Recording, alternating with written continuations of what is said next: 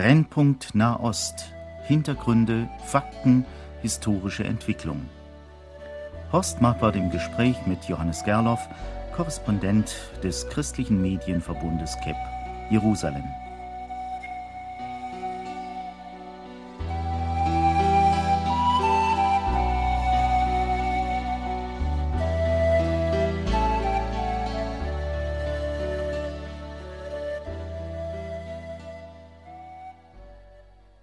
Messianische Juden. Wer sind sie? Wie leben sie? Was glauben sie? Wie wird jemand messianischer Jude? Wir schauen heute einmal hinein in eine messianische Gemeinde, und zwar in die Gemeinde Shefziba in Maale Adumin. Aufschlussreich sind die Lieder und Glaubenszeugnisse, die wir hören werden. Darüber mehr, auch aus dem Munde von Johannes Gerloff, den wir auch zu dieser Sendung wieder begrüßen. Wir haben sie überschrieben, der Ruf aus der Tiefe. Zwei Juden finden ihren Messias. Am Mikrofon begrüßt sie Horst Marquardt, die technische Betreuung hat Wilfried Rühl.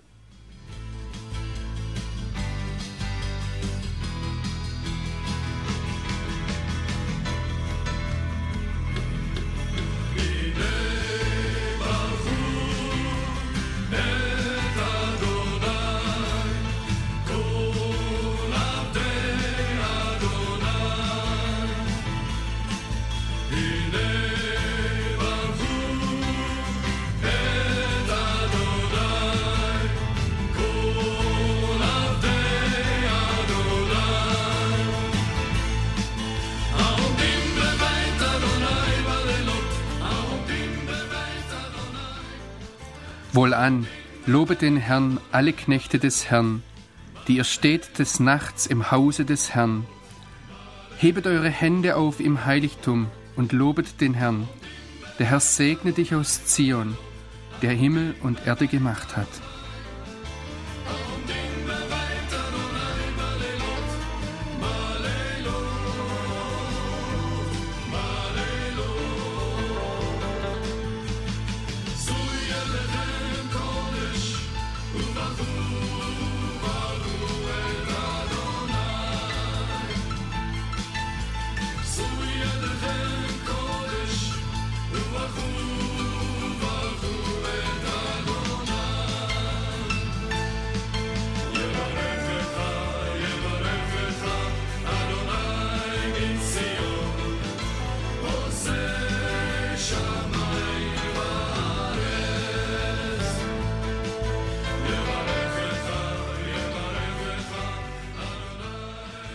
Messianische Juden wissen sich als Nachkommen Abrahams, Isaaks und Jakobs. Die Heilige Schrift ist die Grundlage ihres Glaubens. Allerdings nicht nur das Alte Testament, sondern auch das Neue. Der große Unterschied etwa zu orthodoxen Juden. Gemeinsames Warten auf den Messias. Die Juden sagen, er wird kommen. Die messianischen Juden sagen, er wird wiederkommen. Große Ehrfurcht vor dem Allmächtigen zeichnet die Lieder und das Denken messianischer Juden aus. Davon werden auch die Lieder sprechen, die wir hier hören.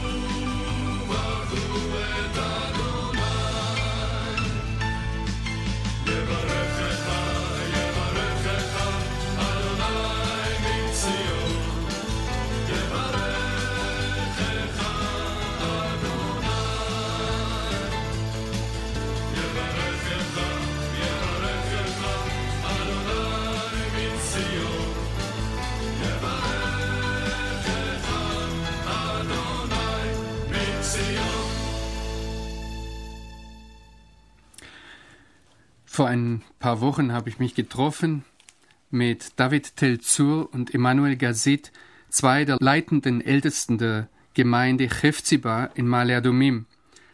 Beide sind promovierte Naturwissenschaftler. Der eine, David Telzur, auch genannt Dudu, arbeitet als Lehrer an einem Gymnasium, der andere ist bei der Regierung beschäftigt.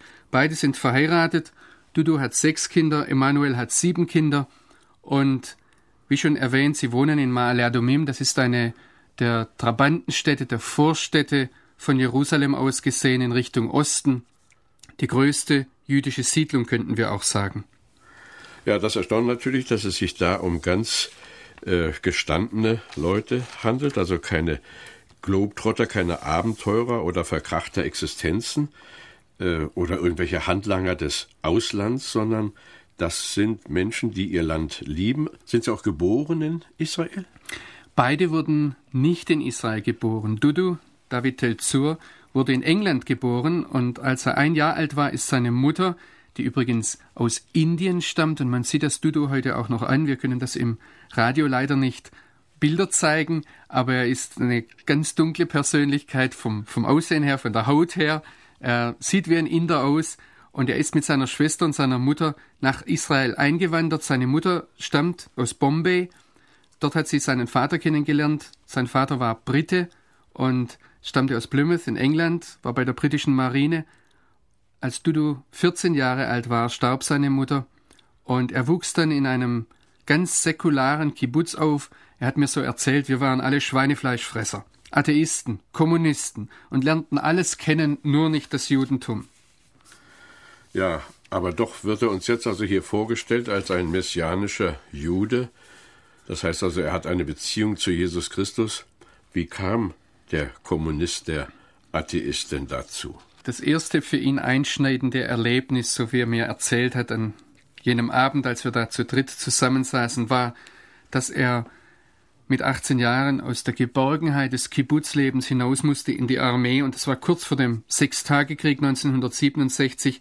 Er wurde Fallschirmspringer und hat dann, wie er sagt, gekämpft, so wie alle anderen. Ähm, dort in der Armee hat er einen jungen Mann kennengelernt. Und er beschreibt ihn am Anfang, er war anders. Wenn Toiletten geputzt werden mussten, war er der Erste, der sich freiwillig meldete, was sonst kein Soldat tut. Und er hat gesagt, es hat ihn so beeindruckt, dass er sich dann ebenfalls freiwillig gemeldet hat und so haben sie miteinander Toiletten geputzt. Und daraus ist eine Freundschaft erwachsen. Ich möchte es gleich vorwegnehmen. Dieser andere junge Mann stammt aus einer der alten messianisch-jüdischen Familien, die ganz prägend ins Land hineingewirkt haben. Der Vater dieses jungen Mannes ist einer der prägenden Gestalten aus Ramat Gan. Und die beiden wurden Freunde und sie haben dann Seite an Seite gekämpft äh, im Sechstagekrieg. Dudu kann da sehr bewegende Ereignisse erzählen. Er sagt zum Beispiel, die ersten Toten, die wir damals als junge Leute sahen, waren natürlich unsere eigenen. Und man merkt, dass das nicht leicht fällt, diese Erinnerungen, die zurückgehen. Und was ein prägendes Erlebnis war in dieser Zeit, was ein prägender Eindruck war, war der Eindruck, da hält jemand seine Hand über uns beide. Und dann die andere Sache, erzählt, wie sie eines Nachts im Jordantal waren, im Kampf gegen Terroristen, die von Jordanien herüberkamen, und dann saßen sie dort unter dem Sternenhimmel. Und sein Freund hat ihm erzählt, sieh mal, alles hat ganz genaue Bahnen, diese Sterne laufen nach Gesetzen, da gibt's Ordnungen. Und er hat sich selbst gesagt, wo Gesetze sind, da muss es einen Gesetzgeber geben. Und Arje war es dann, der ihn auf den Tenach hingewiesen hat, das, was wir das Alte Testament nennen. Und er hat ihm später gesagt, du sollst auch das Neue Testament lesen. Und da war ein Kampf da. Er hat gesagt, Dudu hat gesagt, wie kann, ganz typisch jüdisch, wie kann ein Jude das Neue Testament lesen? Nein, das gehört doch den Christen. Wie gesagt, Soldaten müssen wir uns vorstellen, junge Leute, die aus dem Kibbutz kommen. Er hat dann mit diesem Freund eine Abmachung getroffen. Er hat gesagt, du lehrst mich das Neue Testament und ich bringe dir dafür das Tanzen bei. Ja, das ist natürlich eine eigenartige Abmachung. Das ja. war natürlich so etwas ein Wettstreit, wer überzeugt wen. Du mich mit deinem langweiligen Neuen Testament oder ich dich mit der interessanten Möglichkeit, Mädchen kennenzulernen. Also das war schon irgendwo, was man dahinter sehen muss. Aber wer den Tenach liest, der sucht ja Weisung aus Gottes Wort. Da war ja doch eine ganz ernste Bereitschaft bei dem einen dieser jungen Männer. Ja, und ich denke, ähm, dass das heute eines der Zentralthemen von Dudu ist. Vielleicht sollten wir da in eines der Lieder hineinhören, wo es gerade um das Wort Gottes geht. Das heißt im Psalm 119, Dein Wort ist meines Fußes Leuchte und ein Licht auf meinem Wege.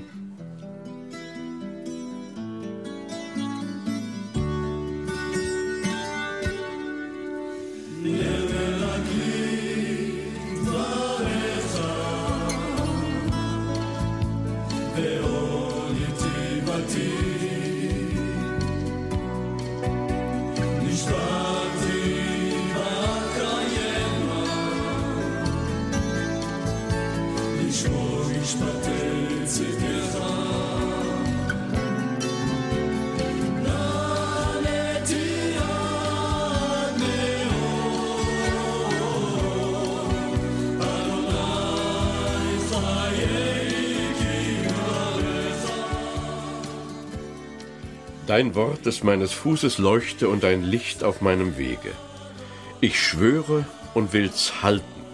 Die Ordnungen deiner Gerechtigkeit will ich bewahren. Ich bin sehr gedemütigt, Herr. Erquicke mich nach deinem Wort. Lass dir gefallen, Herr, das Opfer meines Mundes und lehre mich deine Ordnungen. Mein Leben ist immer in Gefahr, aber dein Gesetz vergesse ich nicht. Deine Mahnungen sind mein ewiges Erbe, denn sie sind meines Herzens Wonne.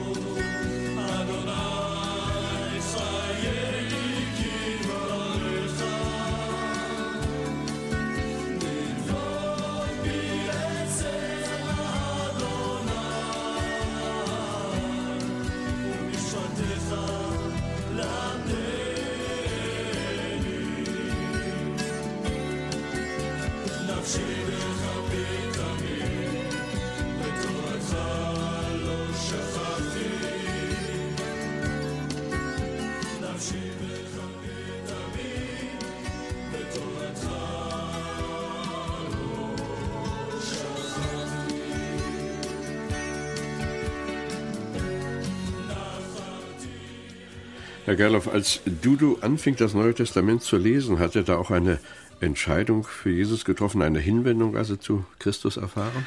Also so schnell ging das nicht. Ich habe das ja vorhin schon gesagt, da war so ein etwas ein Wettstreit zwischen den beiden. Dudu war sehr verhaftet in seinem säkularen Leben, auch mit seiner Freiheit, die er da hatte. Und das hat letztlich dahin geführt, dass er zunächst einmal total die Beziehung zu diesem gläubigen Freund abgebrochen hat. Das Interessante ist, dass er trotzdem weiter die Bibel gelesen hat. Und mit einem Schmunzeln sagt er, und gleichzeitig, auch wenn das nicht zusammenzupassen scheint, habe ich gleichzeitig total das Weltleben bis zum letzten ausgelebt. Und das ging so lang, bis dann eines Tages eine Soldatin auf die Basis kam. Er hat gesagt, die ist mir gleich aufgefallen. Und ich habe zu ihr eine ganz andere Beziehung gehabt als zu den anderen Frauen. Da war sehr viel Hochachtung da. Diese junge Frau hat die Ersatzdienstleistenden betreut und sie musste dann auch immer, wenn es Beerdigungen gab, dort mitgehen. Das heißt, es war eine sehr schwere Aufgabe auch. Und zwischen den beiden ist eine Freundschaft entstanden und ich nehme jetzt etwas vorweg, das ist seine spätere Frau, die heißt Esther oder genannt Etty.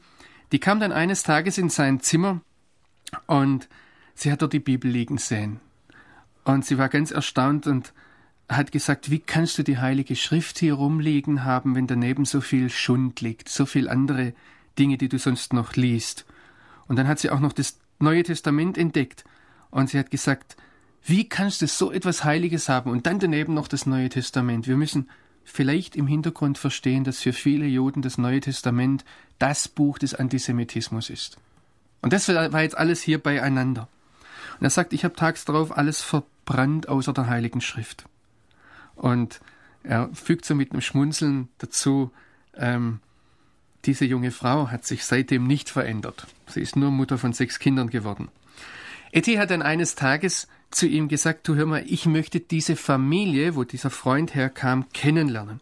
Und Dudu, er hat die Beziehung zu Arie abgebrochen, er wollte damit nichts zu tun haben. Er sagt selbst, ich wollte keine Entscheidung treffen und hat gesagt, unter gar keinen Umständen, das kommt überhaupt nicht in Frage. Und dann hat Etty, die selbst nicht gläubig war damals, hat gesagt, unsere Beziehung geht nur weiter, wenn du mich zu dieser Familie bringst. Dudu erzählt im Rückblick, ich wusste damals schon, dass Jeschua der Messias ist, aber ich wollte mein Leben nicht verändern. Aber so kam es dann, weil Etty nicht nachgelassen hat, dass sie eines Tages an einem Schabbat, einem, einem Samstag, in ihren Fallschirmspringeruniformen in der Familie von diesem Freund auftauchten und er sagt, ich wurde aufgenommen wie der verlorene Sohn. Etty hat dann lange mit dem Abba, mit dem Vater der Familie gesprochen. Und das Interessante war, sie konnten sich auf Ladino unterhalten. Ladino ist eine Sprache, so ähnlich wie das Jiddische, das vom Hebräischen her ganz stark durchdrungen ist, aber eben mit den, mit den lateinischen Sprachen, mit den, mit den im Mittelmeerraum vermischt ist. Und der Vater dieser Familie hat dieser jungen Frau nur empfohlen, lies das Neue Testament. Etty kam von einem orthodox-jüdischen Hintergrund und sie brauchte circa drei Monate, um zu erkennen, dass Jeschua der Messias ist. Und dann macht's du ganz kurz. Wir haben daraufhin uns taufen lassen. Es war Ende der 60er Jahre und haben dann auch geheiratet. Naja, nun können wir natürlich nicht hier äh, Familiengeschichte betreiben, aber es würde natürlich trotzdem interessieren, wie dieser aber dieser Vater zum Neuen Testament gefunden hat, wie er dahin gekommen ist, in Jesus den Messias zu erkennen und anzuerkennen und das offensichtlich so überzeugend getan hat, dass er eben auch den Sohn gewinnen konnte. Ja, er konnte diesen Pflegesohn, der ja keine Eltern mehr hatte, Dutus Mutter war dann schon gestorben in der Zeit, er war praktisch allein. Ich habe das vorhin auch vergessen zu sagen. Eine Sache, die ihn in diese Familie hineingezogen hat, war, dass dieser ähm, Sohn von der Familie, dieser Arie, ihn so mit hineingenommen hat, dass zum Beispiel auch immer, wenn Päckchen an die Front kamen für die Soldaten, da war immer etwas für Dudu dabei. Er war wirklich aufgenommen in dieser Familie. Vielleicht gehen wir noch einmal hinein in eines der Lieder, die sie haben. Ich habe Dudu gefragt, was ist denn das Lied, das dein Glaubensleben kennzeichnet? Er hat mir dann gesagt, sie, unsere Lieder sind nicht Lieder, die aus Erfahrungen kommen, sondern das sind Lieder, wir nehmen die Texte der Bibel, die zeitlos sind. Zum Teil haben sie auch Texte aus dem jüdischen Gebetbuch, aus dem Sidur, aber er hat gesagt, ein Lied, das mich begleitet durch mein Glaubensleben seitdem, das ist der Psalm 130. Heißt, dort heißt es, aus der Tiefe rufe ich Herr zu dir. Und er sagt, aus der Tiefe, da ist zum einen diese Erfahrung, dass wir als Menschen, als Israelis sehr tief unten sind. Aber du darfst dir ruhig, sagt er mir, auch den Jona vorstellen, der im Bauch des Fisches anfängt zu singen, da wo es nicht mehr tiefer geht. Tiefe Verlorenheit, tiefe tiefes Leid, tiefe Aussichtslosigkeit. Und er sagt, all das, das ist eigentlich etwas, was jeden Tag mit mir geht, auch wenn die Situation hier sehr schwer ist. Aus der Tiefe rufe ich, Herr, zu dir. Herr, höre meine Stimme, lass deine Ohren merken auf die Stimme meines Flehens. Wenn du, Herr, Sünden anrechnen willst, Herr, wer wird bestehen? Denn bei dir ist Vergebung, dass man dich fürchte.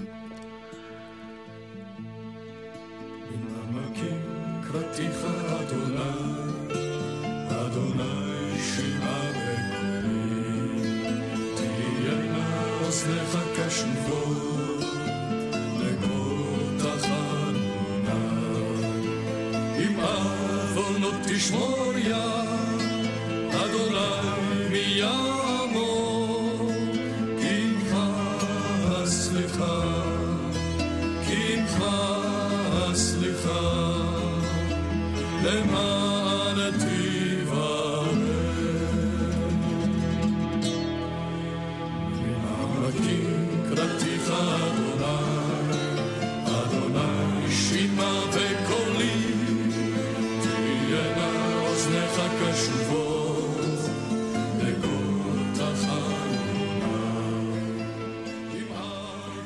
Ich harre des Herrn, meine Seele harret und ich hoffe auf sein Wort.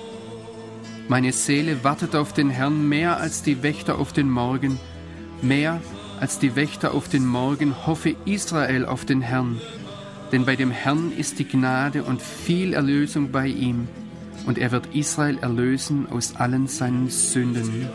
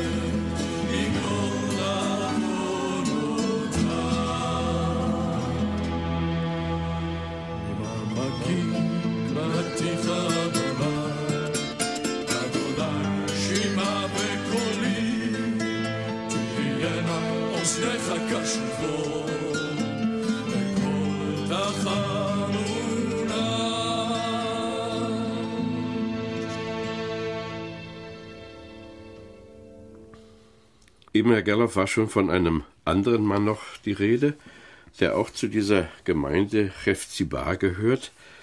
Emanuel Gazit. Sie haben mir so einen kleinen Überblick gegeben über sein Leben. Ein Mann, der in Österreich geboren wurde. Seine Mutter stammte aus Deutschland, der Vater auch aus Österreich. Die konnten sich vor den Nazis verbergen, haben also auf diese Weise auch den Holocaust überlebt, sind damals auf verschlungenen Wegen nach Frankreich gekommen und haben sich dort beide kennengelernt, hielten sich vor den Deutschen versteckt. Der Vater war im Widerstand als überzeugter Kommunist. Emmanuel Gazit kam im Alter von fünf Jahren nach Israel und ist dort im Kibbutz aufgewachsen. Also er lernte Landwirtschaft kennen, ging mit Kühen um, erntete Gemüse und Orangen.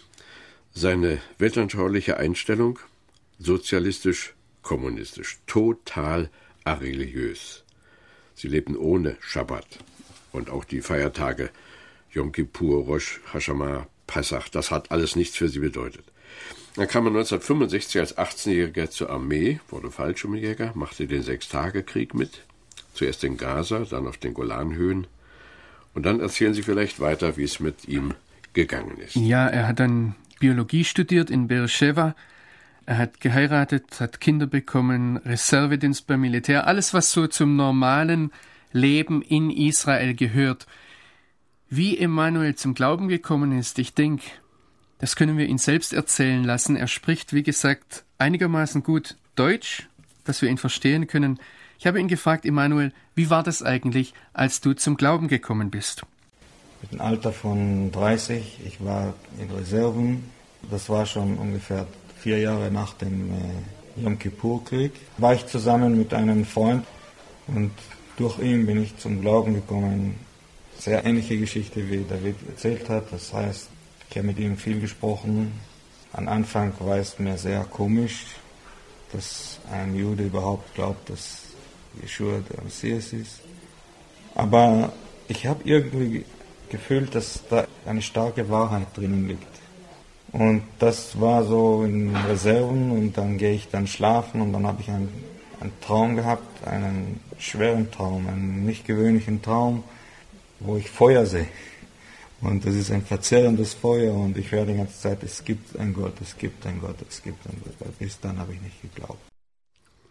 Ja, Emanuel hat Biologie studiert, er war an der Universität und als Biologe hatte er natürlich mit der Evolutionstheorie zu tun. Das ist eine ganz entscheidende Frage und auch in diesem Bereich hatte er Zweifel. Aber das Entscheidende kam dann während des Sechstagekrieges. Auch im Sechstagekrieg sogar habe ich schon gefühlt, dass ich bin bewahrt. Jemand bewacht mich, aber ich habe es nicht mit Gott zusammen verbunden. Aber damals in diesem Reservendienst, da bin ich aufgewacht. Ich habe gespürt, ich bin ein anderer Mensch. Ich habe ich hab nicht verstanden, was es mir geschieht. Aber ich war so ganz deprimiert.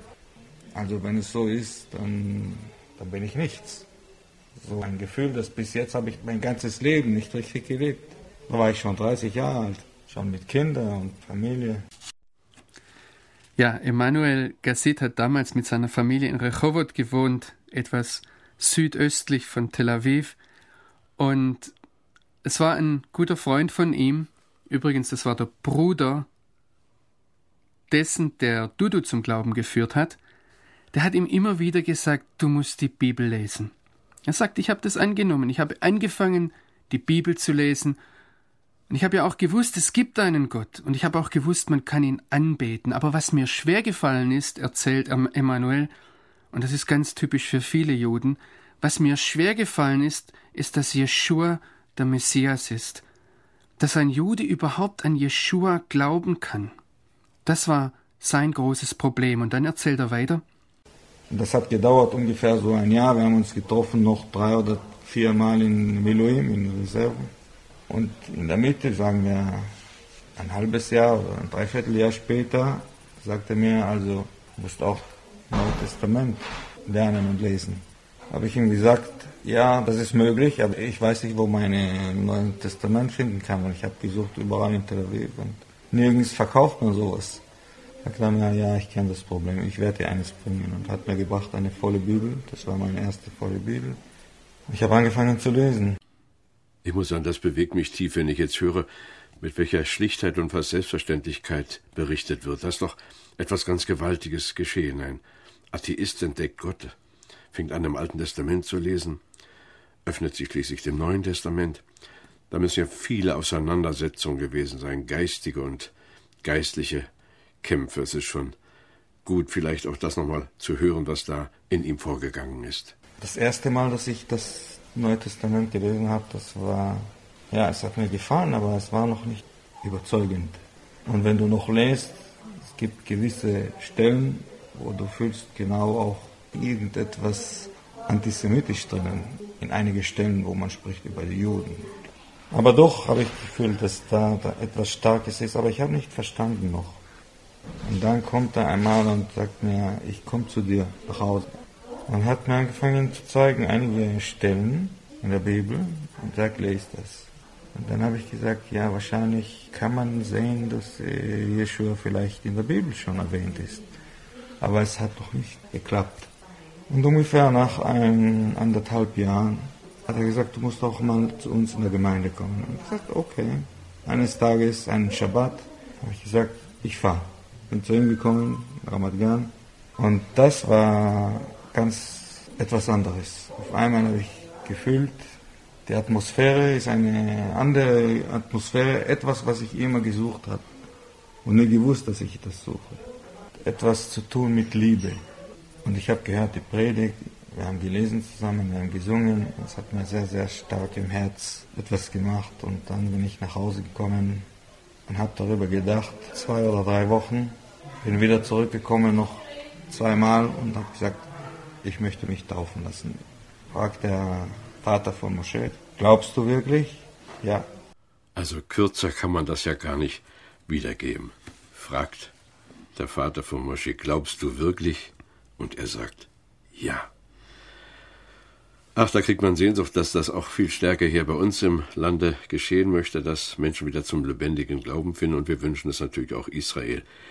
Es ist ja ergreifend, was auch in den Liedern zum Ausdruck kommt, wenn dort gesungen wird, ich will dich erheben, mein Gott, du König, und deinen Namen loben immer und ewiglich. Das sollen wir jetzt vielleicht gerade einspielen.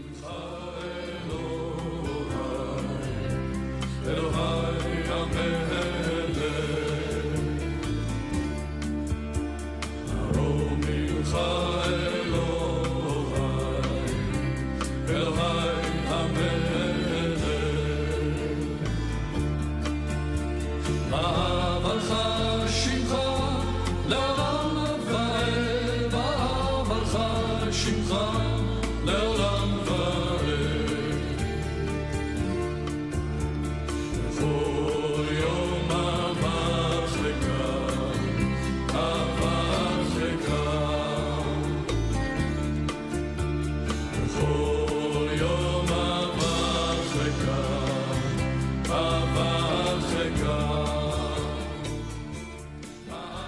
Ich will dich erheben, mein Gott, du König, und deinen Namen loben immer und ewiglich.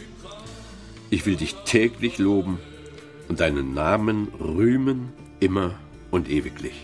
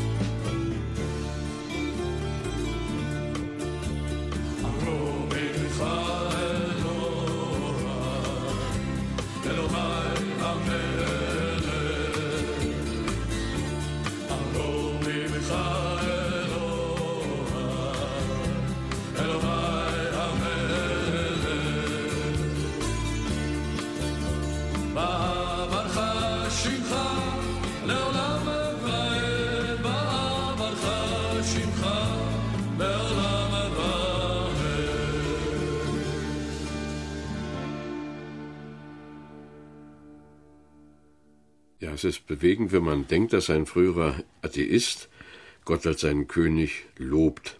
Ist ja auch bei uns nicht so einfach, wenn man vom Atheismus zum Christentum findet oder vom Mitläufer Christentum zu einem engagierten Glauben. Was hier so einfach und kurz gesagt wird, hatte für Emmanuel Gazit einen hohen Preis. Seine erste Frau wollte diesen Weg nicht mitgehen und sie ließ sich scheiden. Was Emmanuel in dieser Zeit durchgetragen hat, war die Freundschaft mit Dudu und Etitel zur, die gerade in dieser ersten Zeit entstanden ist. Er hat Dudu und Eti dort getroffen, aber das lassen wir ihn am besten auch wieder selbst erzählen. Auf denselben Abend, das erste Mal, wo ich dort war, war auch Dudu und Eti dort. Ich habe damals ein Auto gehabt und Moshe hat mich gefragt, du fährst nach Rechot, kannst du vielleicht dieses Ehepaar nach Nesziona mitnehmen? Ja, sicher, warum nicht? Da haben wir angefangen zu sprechen.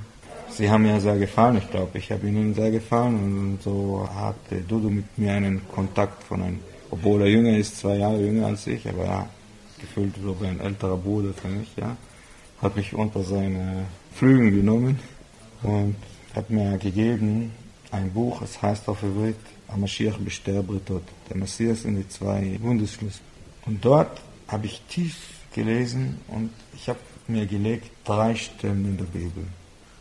Jesaja 53, Psalm 22 und Zechariah 12. Diese drei Stellen waren so ein entscheidendes Punkt. Weil auf einmal habe ich gesehen, den Messias, den wir, unser Volk, die ganze Zeit verleugnet haben. Ich habe gesehen, dass er der richtige Messias ist, der schon in der Bibel erwähnt ist. Und ich habe gesehen, dass Gott hat ihm als Messias, als sein eigenes Sohn, als Opfer für uns gegeben. Und ich habe gesehen, dass in der Zukunft wird das ganze Volk ihm ansehen, ihm, den Messias, und wird verstehen, dass er sich geirrt hat und wird das deswegen noch weinen. Und ich habe angefangen zu weinen, als ich das gesehen habe. Und das war das Entsprechende. Da habe ich mich entschieden, ja, ich will mich taufen lassen.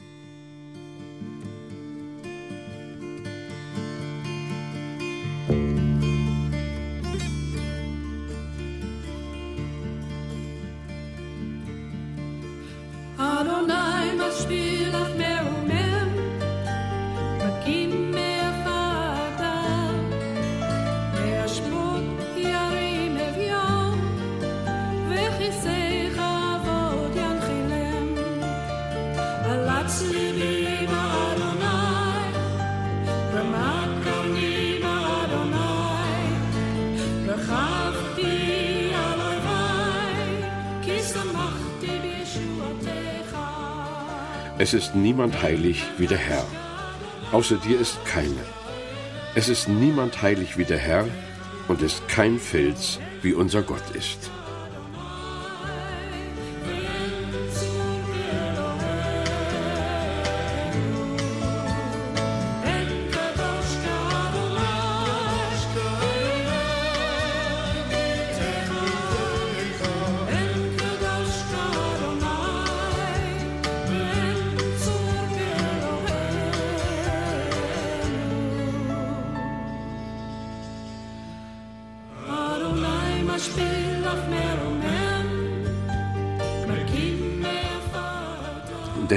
Erniedrigt und erhöht. Er hebt auf den Dürftigen aus dem Staub und erhöht den Armen aus der Asche, dass er ihn den Thron der Ehre erben lasse.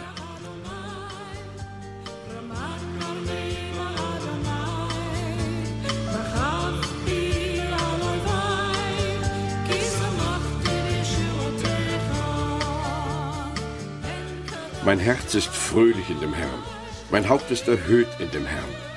Mein Mund hat sich weit aufgetan wider meine Feinde, denn ich freue mich deines Heils. Es ist niemand heilig wie der Herr, außer dir ist keiner. Es ist niemand heilig wie der Herr, und es ist kein Fels wie unser Gott ist.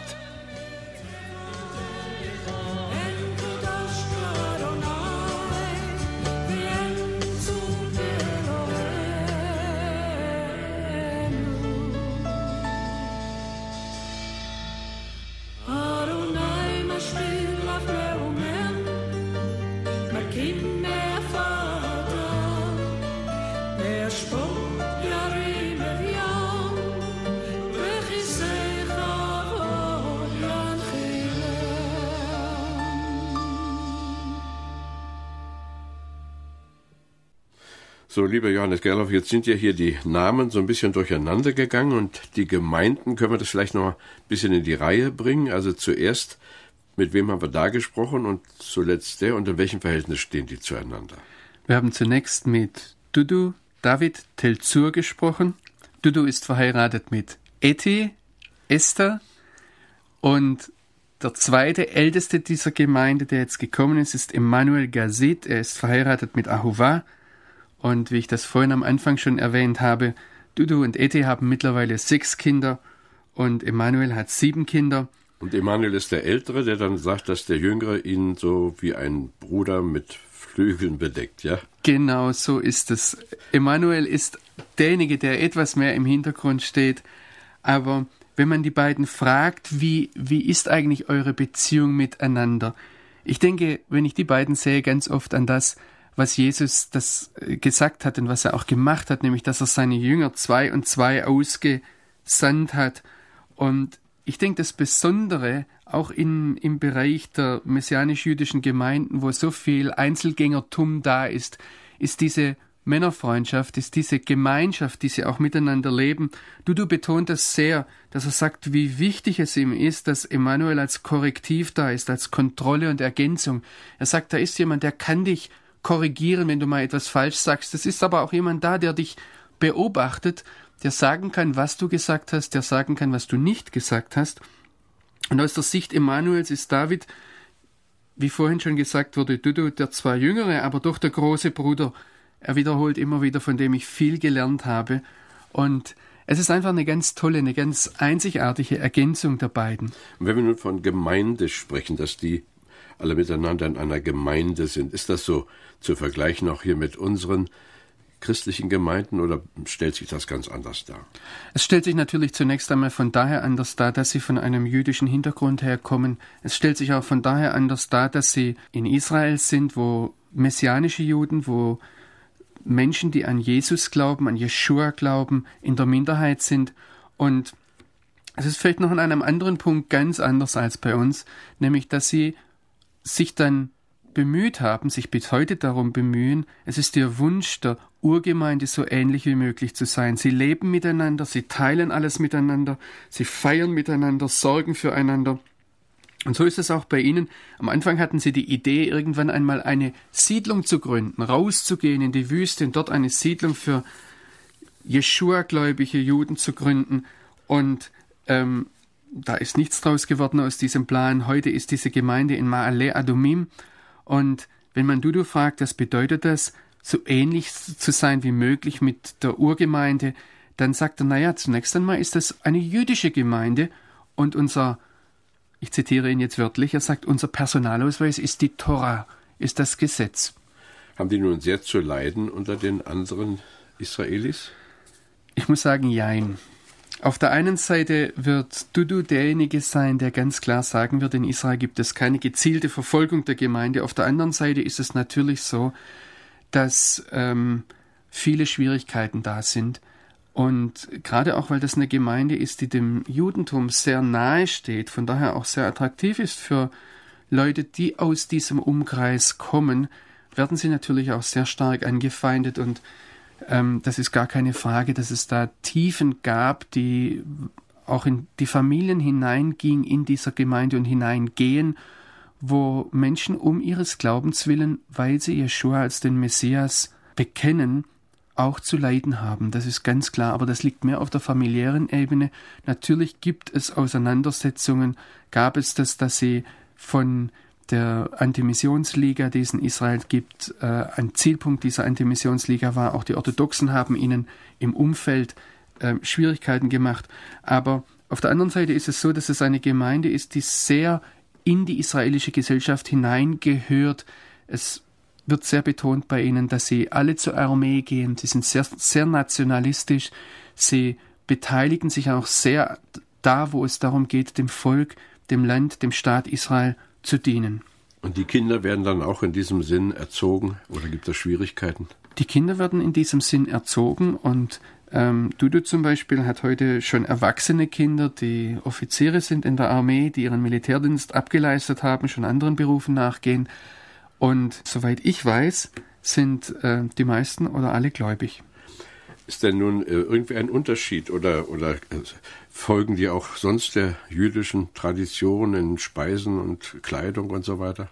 Du, du sagst so, dass ähm, für sie die Halacha, die, der Talmud, die jüdischen Gesetze lehrreich sind, aber nicht das Entscheidende. Sie sind für sie nicht Wort Gottes. Es ist eine Tradition, die sie ernst nehmen wollen, aber nicht eine Tradition, die jetzt über, schon gar nicht über der Bibel steht.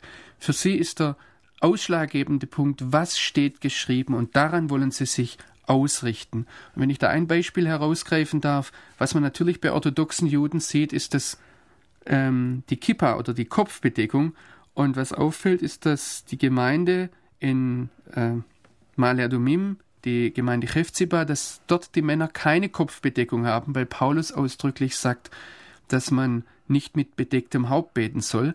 Auf der anderen Seite gibt es in der Heiligen Schrift die Anweisung, sich Fransen an das Gewand zu machen, um an die Schrift, an das Wort Gottes erinnert zu werden. Und das nehmen sie jetzt wiederum ernst und die Männer dort tragen diese Zitzit, sagt man auf Hebräisch, diese Schaufäden. Und die Frauen? Die Frauen sind ähm, äußerlich, würde ich einmal wenig von orthodoxen Jüdinnen zu unterscheiden, was vielleicht äh, auch interessant ist für diejenigen, wenn jemand einmal diese Gemeinde besucht, als Frau dorthin kommt. Und Paulus sagt ja auf, anderen, auf der anderen Seite, dass eine Frau nicht mit unbedecktem Haupt beten soll. Und wenn dann gebetet wird, dann wird den Frauen ein Kopftuch gereicht. Die positive, aber doch kritische Beziehung zur jüdischen Tradition sieht man daran, dass auch eine ganze Reihe der Lieder aus dem jüdischen Gebetbuch, aus dem Sidur genommen sind. Und ich denke, wir sollten hier einmal hineinhören in eines dieser Lieder, Baruch atah Adonai, gelobt seist du, Herr, der sein Volk Israel segnet mit Frieden. Möge es in deinen Augen gut sein, uns zu segnen und dein ganzes Volk Israel zu segnen, zu jeder Stunde und zu jeder Zeit mit deinem Frieden.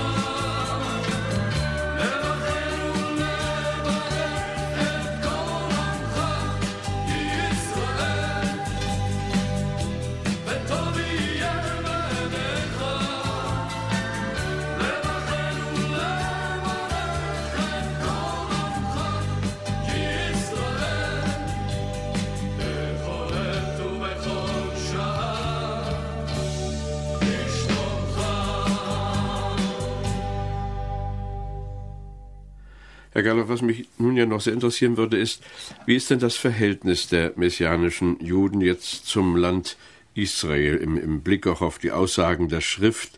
Da sind ja einige Verheißungen. Die einen hier bei uns zumindest sagen, das ist längst überholt, das war alles zeitgemäß. Die anderen sagen, nein, das ist Prophezeiung. Was sagt ein messianischer Jude, aus, zumindest aus der Gemeinde, die wir hier beschreiben, über sein Land und seine Zukunft? Ich muss hier vielleicht eines einstreuen, dass sich diese Menschen, Dudu, Emanuel und die anderen Ältesten dieser Gemeinde überhaupt selbst nicht als messianische Juden bezeichnen, und ihre Beziehung zum Land Israel ist ein Grund dafür. Viele messianische Juden sehen die Frage des Landes Israel nicht so zentral, wie es diese Gemeinde hier sieht. Für Dudu, er hat es mir gegenüber so gesagt, ich habe ihn gefragt, warum ist das so zentral für euch? Er sagt, diesen Ort hat Gott auserwählt. Dieses Volk hat Gott auserwählt, um sich zu offenbaren. Es heißt Erbteil des Herrn, so wie Jerusalem Stuhl Gottes heißt. Von hier sind die Jünger ausgezogen. Hierher brachte er den Messias, den Erlöser der Welt. Hier ist der Messias gewandelt. Hier zentriert sich ganz, ganz viel. Und er sagte, was Gott liebt, da möchte ich ein Teil davon sein. Und deshalb ist das Land Israel so wichtig. Ja, wenn die sich nun nicht selbst als messianische Juden bezeichnen, welchen Namen haben sie dann? Sie nennen sich Juden, die, an Jeschua ja, glauben. Aber die Orthodoxen würden sie nicht als ihresgleichen anerkennen. Ich weiß es nicht. Das ist eine sehr haarige Frage. Natürlich, wenn ich jetzt als Theologe oder als Journalist komme und sage, jetzt bring's mal auf den Punkt, jetzt definiere dich. Und Christen in Israel, was sagen die? Ähm, ja, für die ist vielfach von vielen Leuten, auch viel, von vielen messianischen Juden übrigens, wird gerade diese Gemeinde etwas ins Abseits geschoben, aufgrund ihrer Nähe zum jüdischen Gesetz, aufgrund ihrer Nähe ähm, zu den orthodoxen Juden. Also von daher, die sind in einer, in einer Zwischenstellung. Und wenn man jetzt sagt, du musst jetzt definieren, dann wird sehr scharf definiert. In der Praxis sieht es dann oftmals anders aus. Aber jedenfalls lieben Sie Ihr Land sehr. Äh, empfinden Sie denn das Leben dort als leichter als anderswo?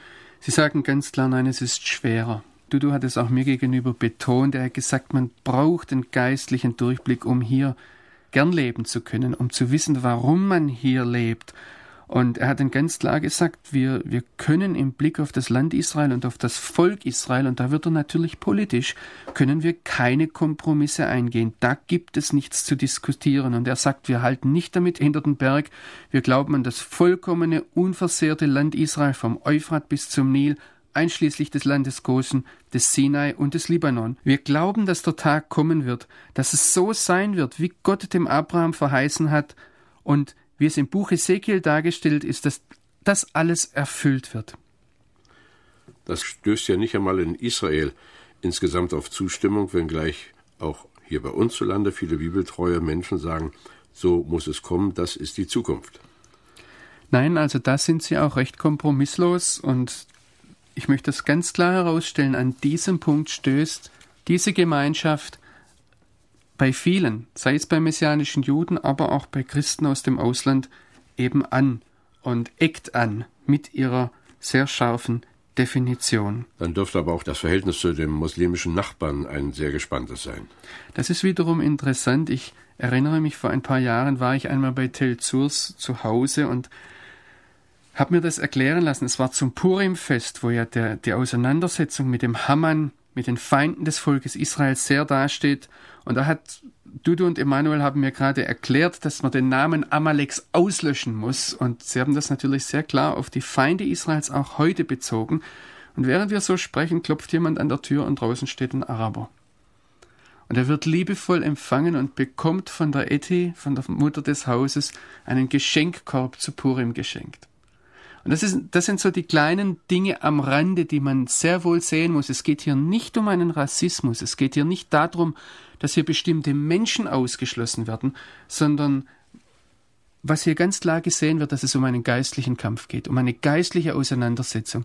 Und da möchte ich sagen, das ist einer der Punkte, der, denke ich, auch gehört werden muss von diesen Leuten, dass das unterschieden werden muss. Auf der einen Seite die persönlichen Beziehungen und ich denke, wenn ich soweit ich das Leben dieser Gemeinschaft sehe, dass da sehr viel Liebe da ist und sehr viel Liebe zuerst, zuallererst zu Gott, aber dann auch zu den Menschen, aber dass auf der anderen Seite eine klare, kompromisslose Einstellung versucht wird zu leben im Blick auf das Wort Gottes. Aber eben auch eine klare Außerwähltheitsgewissheit, was jetzt auch diese Zipfel zeigen. An den Gewändern ist ja irgendwie auch eine Anspielung wahrscheinlich auf die Saharia-Stelle, dass einmal der Tag kommen wird, dass alle Nationen und Menschen nach Israel, nach Jerusalem strömen werden und sich dann an diesen Zipfeln festhalten werden.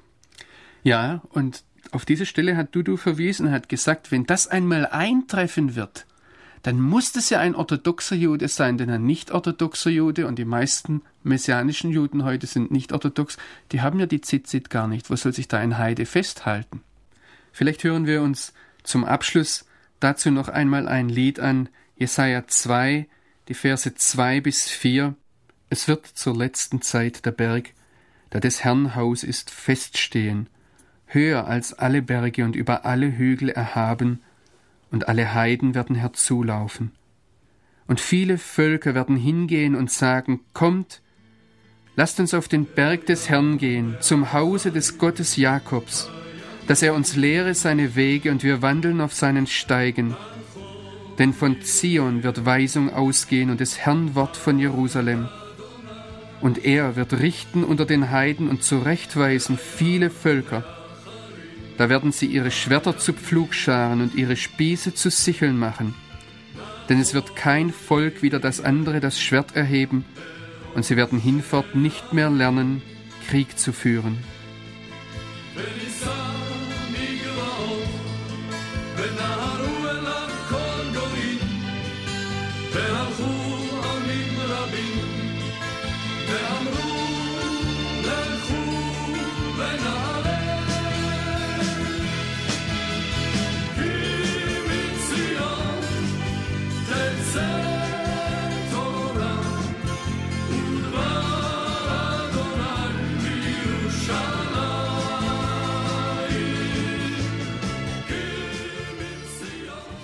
Ruf aus der Tiefe stand über dieser Sendung.